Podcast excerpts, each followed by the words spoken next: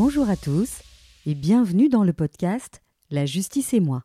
Je suis Nadia Bouria et je vous raconte le droit simplement, histoire de peut-être vous réconcilier avec le monde judiciaire. Alors aujourd'hui, c'est un épisode un petit peu particulier, un épisode solo, donc euh, sans invité, un épisode euh, que j'avais envie de consacrer euh, aux violences, qu'elles soient psychologiques, physiques ou sexuelles. Alors ceux qui me suivent sur les réseaux sociaux savent qu'une de mes amies a subi des violences physiques de la part de son compagnon. Alors je ne vais pas entrer dans les détails de cette histoire en particulier, c'est pas l'objectif. mais il est vrai que le fait d'être euh, resté en lien avec elle, de l'avoir accompagnée, de l'avoir soutenue, de lui avoir parlé tous les jours, m'a fait prendre conscience du fait que même si on est informé, même si on sait, eh bien, euh, on n'est euh, on n'est pas armé. On a tous lu un article, on a tous lu euh, un livre qui parle des manipulateurs, qui parle de l'emprise, qui parle des violences. Mais lorsqu'on est soi-même confronté à cette situation, eh bien, c'est compliqué. On a beaucoup plus de mal à faire le diagnostic. On se fait happer sans même s'être rendu compte de la manœuvre. C'est ça qui m'a donné l'idée de faire cet épisode. Je voulais vous donner des, des tips, des trucs qui vous permettent d'identifier une situation toxique et euh, d'en sortir tant qu'il en est encore temps. Alors comment euh, s'y prennent ces hommes et ces femmes? Oui, les hommes n'ont pas le monopole de la violence euh, pour soumettre l'autre et le placer dans une situation dans laquelle il subit parfois l'inimaginable sans sourciller. Alors attention, je ne suis pas une spécialiste, hein, je n'ai pas cette prétention-là. tous ces conseils-là que je vais vous donner, eh bien, ils sont issus de mes observations. J'ai recueilli au fil du temps un nombre considérable de témoignages de clients euh, et de clientes et j'ai observé euh, des schémas récurrents. Et j'ai confronté euh, bah, tous ces témoignages, toutes ces, toutes, ces, observations à mes lectures, puisque aujourd'hui le phénomène d'emprise est très bien documenté. J'ai mis tout ça dans un shaker et je vais aborder avec vous tour à tour le début de la relation, les premières situations qui doivent vous alerter et ce cycle de la violence qui vous enferme et vous empêche de partir. D'ailleurs, je n'aime pas trop euh, le mot de cycle, je préfère le mot spirale, mais je vous expliquerai ça euh, plus loin euh, dans l'épisode. Installez-vous confortablement, prenez des notes et toute ressemblance avec une situation déjà vécue n'est peut-être pas fortuite.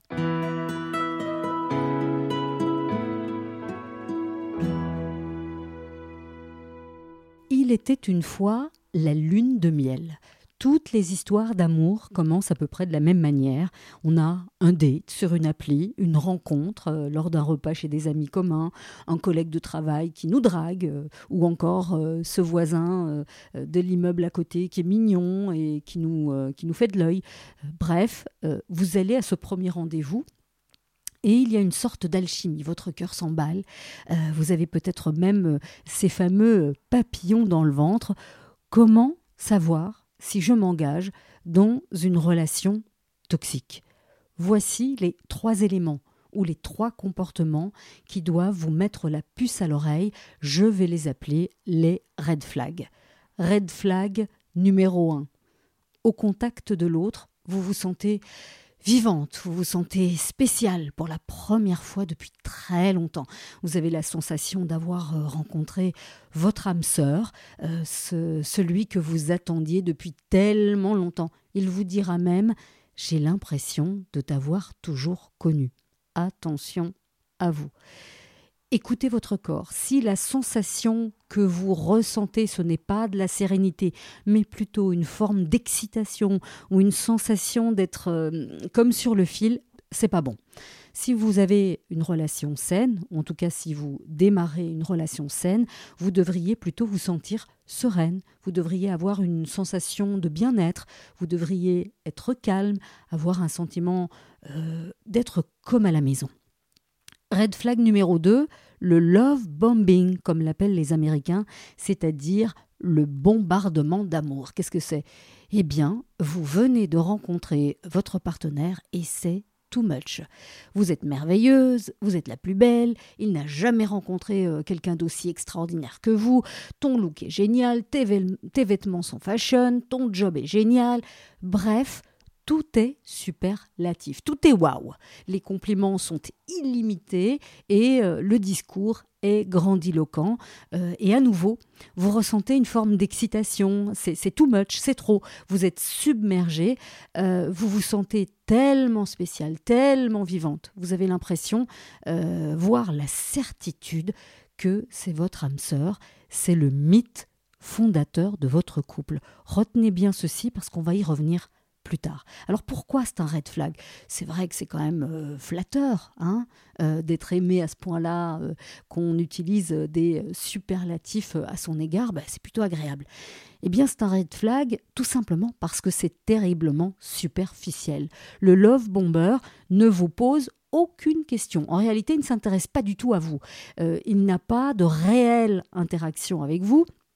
Observez-le d'ailleurs, euh, même s'il vous pose une question, euh, c'est pour entendre votre réponse et vous la resservir plus tard, euh, par effet miroir. Il va d'ailleurs se caler sur vous, sur votre respiration, sur votre gestuelle. Il ne construit rien avec vous, il n'est pas en relation, les conversations sont superficielles, il vous inonde, il vous submerge, il vous étouffe. Vous avez d'ailleurs du mal à réfléchir, vous avez du mal à vous retrouver seul avec vous-même. Dans une relation normale, au contraire, votre partenaire euh, vous écoute, il vous observe, il vous pose des questions. Bref, il apprend à vous connaître, à vous découvrir et euh, vous allez approfondir la relation pas à pas et vous n'allez pas rester en surface et progressivement on va euh, entrer, euh, on va plutôt sortir de ces discussions euh, bisous bisous et euh, plutôt aborder les valeurs communes, ce qu'on envisage comme relation de couple, qu'est-ce qui est important, quel type de foyer on a envie d'avoir, quels sont nos objectifs à long terme, rester dans notre pays, changer de job, aller vivre à l'étranger, bref, des questions relatives à la construction du couple. Red flag numéro 3, il vous invite en vacances pour faire le tour du monde ou un voyage de 5 semaines à travers l'Asie euh, ou les États-Unis alors que vous le connaissez à peine. Et en plus euh, des compliments dégoulinants, il vous couvre de cadeaux, sacs, vêtements, chaussures, parfum, week-end. Parfois, c'est même euh, une demande en mariage qui arrive lors des premières heures de votre relation. Ou alors, il s'installe chez vous à l'insu de votre plein gré. C'est-à-dire que vous n'avez jamais vraiment discuté euh, de vivre ensemble et la semaine qui suit, ses slips et ses chaussettes sont dans votre commode et il fait comme chez lui. Euh, il ouvre les placards, il vous fait à manger. Vous allez sentir qu'il y a quelque chose de pas tout à fait net mais vous allez euh, laisser filer, vous allez lui trouver des excuses. Hein, mais c'est comme ça quand on s'aime. C'est effectivement hyper flatteur, euh, évidemment, de se sentir aimé, d'être au centre de l'attention de l'autre. C'est tellement euh, excitant et vous allez vous dire, il est tellement mignon, il est tellement romantique. mais en réalité, c'est une prise d'otage. Et je pèse mes mots. Dézoomez un petit peu et réfléchissez. On ne part pas en vacances au bout du monde avec quelqu'un qu'on connaît à peine. Avant d'envisager de se marier ou de vivre ensemble, il y a des conversations euh, importantes euh, à aborder. Euh, qui paye quoi Comment, comment on s'organise Enfin, des choses fondamentales. Mais avant même d'envisager de, vivre ensemble, il faut quand même vérifier que l'autre est un bon fit pour nous. Parce qu'on peut se trouver mignon, on peut se trouver sympa, on peut passer une chouette soirée dans un bar ou au resto mais ça ne veut pas dire qu'on est fait euh, pour euh, passer euh, beaucoup de temps ensemble et éventuellement avoir des enfants ensemble. Donc il faut absolument ralentir ce rythme effréné. Autre chose qui est très importante à avoir à l'esprit, écoutez votre petite voix intérieure. vous allez certainement avoir au fond de vous une petite intuition ou cette petite voix qui va vous dire hum, hum, c'est bizarre, il se passe un truc curieux. Si cette intuition se pointe, surtout écoutez-la. Votre corps ne vous ment jamais parce que c'est votre cerveau reptilien qui est aux commandes et son job est de vous sortir d'une situation dangereuse et votre cerveau reptilien aura décrypté l'autre et il vous avertit du danger autre chose qui doit vous mettre la puce à l'oreille, euh, l'image que vous renvoient vos copines, ce que vous disent vos copines de votre relation. Si elles vous disent des choses comme Oh là là, t'as trop de la chance, il est tellement gentil, il est tellement serviable, oh là là, personne ne m'a traité comme une princesse. Observez-le avec vos amis. S'il est hyper serviable, s'il se plie en 40 000 pour elle, c'est une opération de séduction. Méfiez-vous. Pour résumer, si votre ego euh, est flatté, euh, si vous êtes surstimulé, si ça dégouline d'amour, si par moments vous vous sentez comme un otage à l'intérieur de vous-même, partez en courant.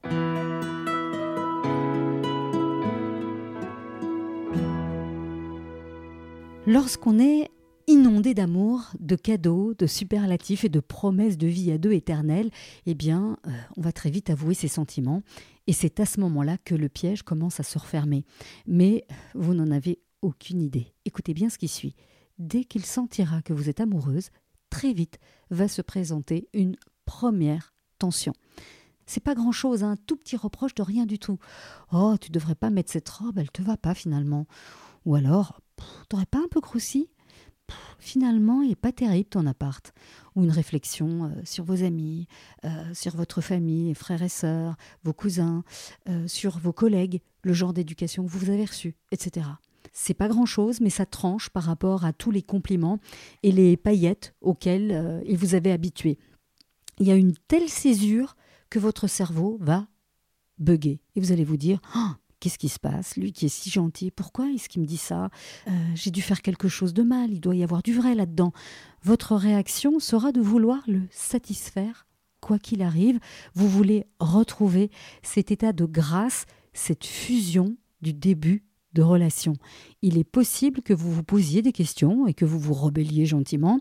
À ce moment-là, il va soit prendre la mouche ou retourner la situation ou faire les deux. Oh là là, mais c'était pour rire, euh, t'as pas d'humour. Ou oh là là, tu changes, t'étais pas comme ça avant, t'étais pas susceptible. Ou pire, mais qu'est-ce qui te prend, on ne refait jamais ça, on ne m'a jamais adressé la parole comme ça. Il dit quelque chose d'inapproprié, mais il retourne la situation en vous rendant coupable, responsable de sa mauvaise humeur. Il va semer le doute en vous. Vous allez arrêter de mettre cette robe trop courte ou cette robe qui euh, vous grossit. Vous allez vous isoler de vos amis, vous isoler de votre famille, et c'est là que le piège se referme. Et si vous trouvez la force de le quitter ou de le confronter, il ne vous lâchera pas. Il va vous harceler.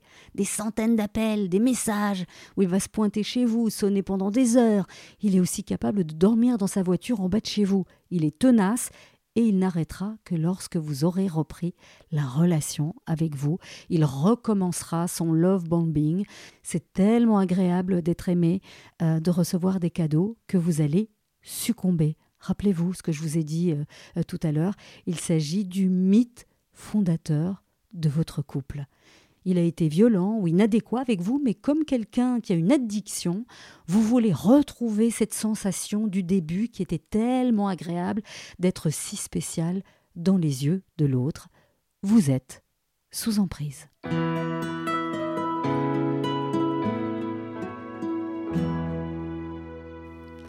Être sous emprise, cela veut dire que vous allez durant toute la relation revivre le même schéma en boucle, un schéma en quatre phases. 1 le climat de tension. 2. Un épisode de violence ou une explosion de violence. 3. La justification de votre partenaire. Et 4. Le retour à la lune de miel. La particularité du conjoint euh, violent, c'est qu'il ne va pas se contenter euh, de brimades et d'insultes. Non, le cycle va s'intensifier. Les moments de tension et d'explosion de violence vont se multiplier au fil du temps et les moments euh, de lune de miel, les moments de répit seront de plus en plus rares. Il vous donne des miettes, mais comme vous êtes accro, eh bien vous, vous restez, vous attendez ces miettes. Alors je vais vous dire quelques mots de ces euh, quatre phases euh, du, cycle de la violence ou de la spirale de la violence. Euh, lors du climat de tension, Monsieur est dans l'hyper-contrôle. Et tu vas où? Et pourquoi t'as mis deux heures pour faire les courses? Mais bon sang, pourquoi t'arrives pas à faire une soupe correcte? Je vais t'envoyer chez ma mère faire un stage. Euh, ou alors il va bouder pour un oui ou pour un non. Euh, sans raison, il va vous ignorer.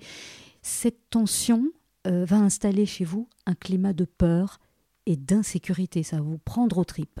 Et vous savez ce qui va arriver. L'explosion de violence le deuxième stade. Alors je vous l'ai déjà dit, hein, ça commence par des, euh, choses anodines, hein, des petites piques, euh, puis des brimades, des insultes, et plus la relation dure, et plus euh, il ira de plus en plus loin. L'objectif est de vous maintenir sous son emprise, et plus il sera violent, et plus vous serez terrorisé, et moins vous pourrez mobiliser de l'énergie pour partir. Alors, un compagnon qui contrôle l'argent du couple, y compris votre salaire, qui décide que vous faites les courses et que lui achète une voiture, à son nom évidemment, pas aux deux noms, c'est de la violence économique. Ou alors le compagnon qui refuse le mariage, qui refuse euh, la cohabitation légale ou le, Pax, euh, et qui vous convainc que c'est mieux de rester comme ça, en union libre, parce que tu comprends, on est moderne, et euh, qui va vous faire venir dans son appart ou sa maison, dont il est propriétaire, tout en vous faisant payer un loyer et vous enjoignant de faire les courses et d'acheter les vêtements des enfants parce que vous comprenez, lui, il a tellement de frais avec la maison. C'est de la violence économique. Un jour ou l'autre, après les pics, euh, les insultes, les brimades, les bousculades, euh, à un moment donné, euh, il y aura des coups. Il va vous frapper, ou vous imposer des relations sexuelles que vous ne voulez pas. Ces moments d'extrême violence vont vous laisser en état de choc et vous serez incapable de réagir et vous n'aurez plus personne vers qui euh, vous tourner puisqu'il vous aura euh, isolé. Et, dans ces moments-là, euh, vous serez comme anesthésié et tout ce qu'il vous aura dit au début, là, t'es nul, machin, eh bien ça va revenir en boomerang. Et vous allez vous dire mais en fin de compte il a raison, de toute façon je suis nul. Et de toute façon je n'ai personne vers qui me tourner. Et le piège s'est refermé sur vous. Alors, il arrivera au moment de la justification euh, qu'il se rende compte qu'il est allé peut-être un petit peu trop loin parce que vous allez avoir le visage tuméfié ou vous allez euh, lui faire une remarque ou quelqu'un aura été témoin et lui dira mais enfin mais c'est quoi ce comportement? Eh bien, euh, il va peut-être s'excuser, mais vous serez toujours responsable de son comportement mais c'est toi qui m'as poussé à bout. Enfin, tu te rappelles, euh, c'est à cause de toi, euh, sinon je me comporte, je me comporte jamais comme ça. C'est ta faute. Tu m'as provoqué.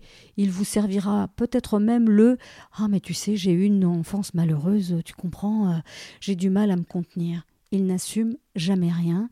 Il va d'ailleurs banaliser cette violence autre possibilité, s'il sent qu'il est vraiment allé trop loin, il va pleurer des vraies larmes de crocodile pour vous convaincre euh, qu'il est euh, sincère, sauf qu'il ne s'arrête jamais.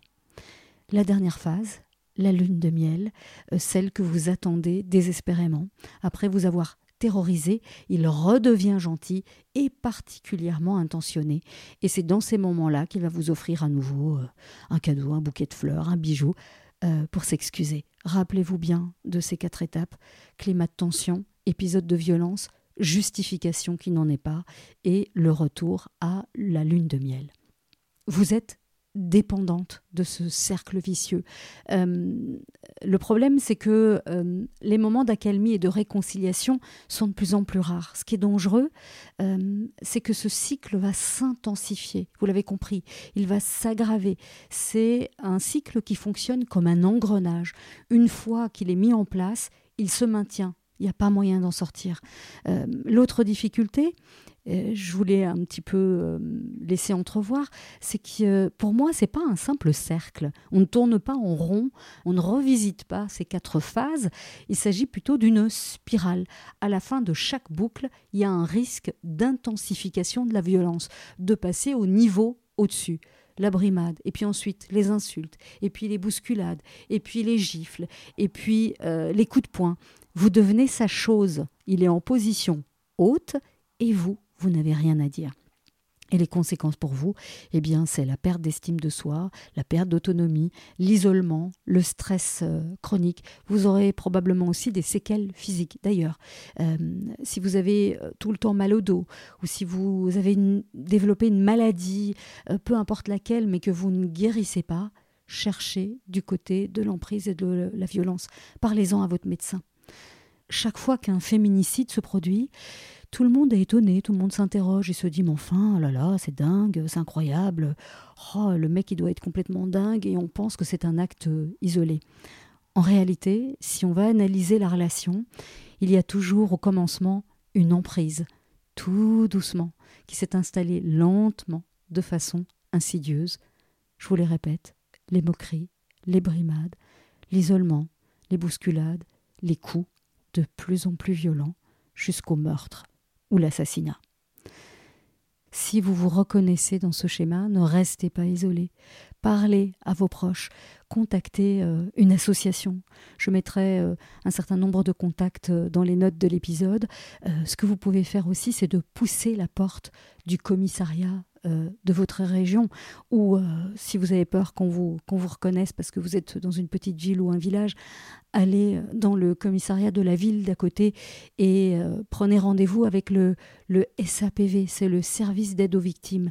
Alors ce ne sont pas des policiers, ce sont pour la plupart du temps des femmes qui sont psychologues ou assistantes sociales et elles sont spécialement formées. Elles savent écouter euh, les victimes de violences. Elles ne se moquent pas, elles ne minimisent pas, elles écoutent. Et si euh, vous n'êtes pas prête à porter plainte, c'est pas grave.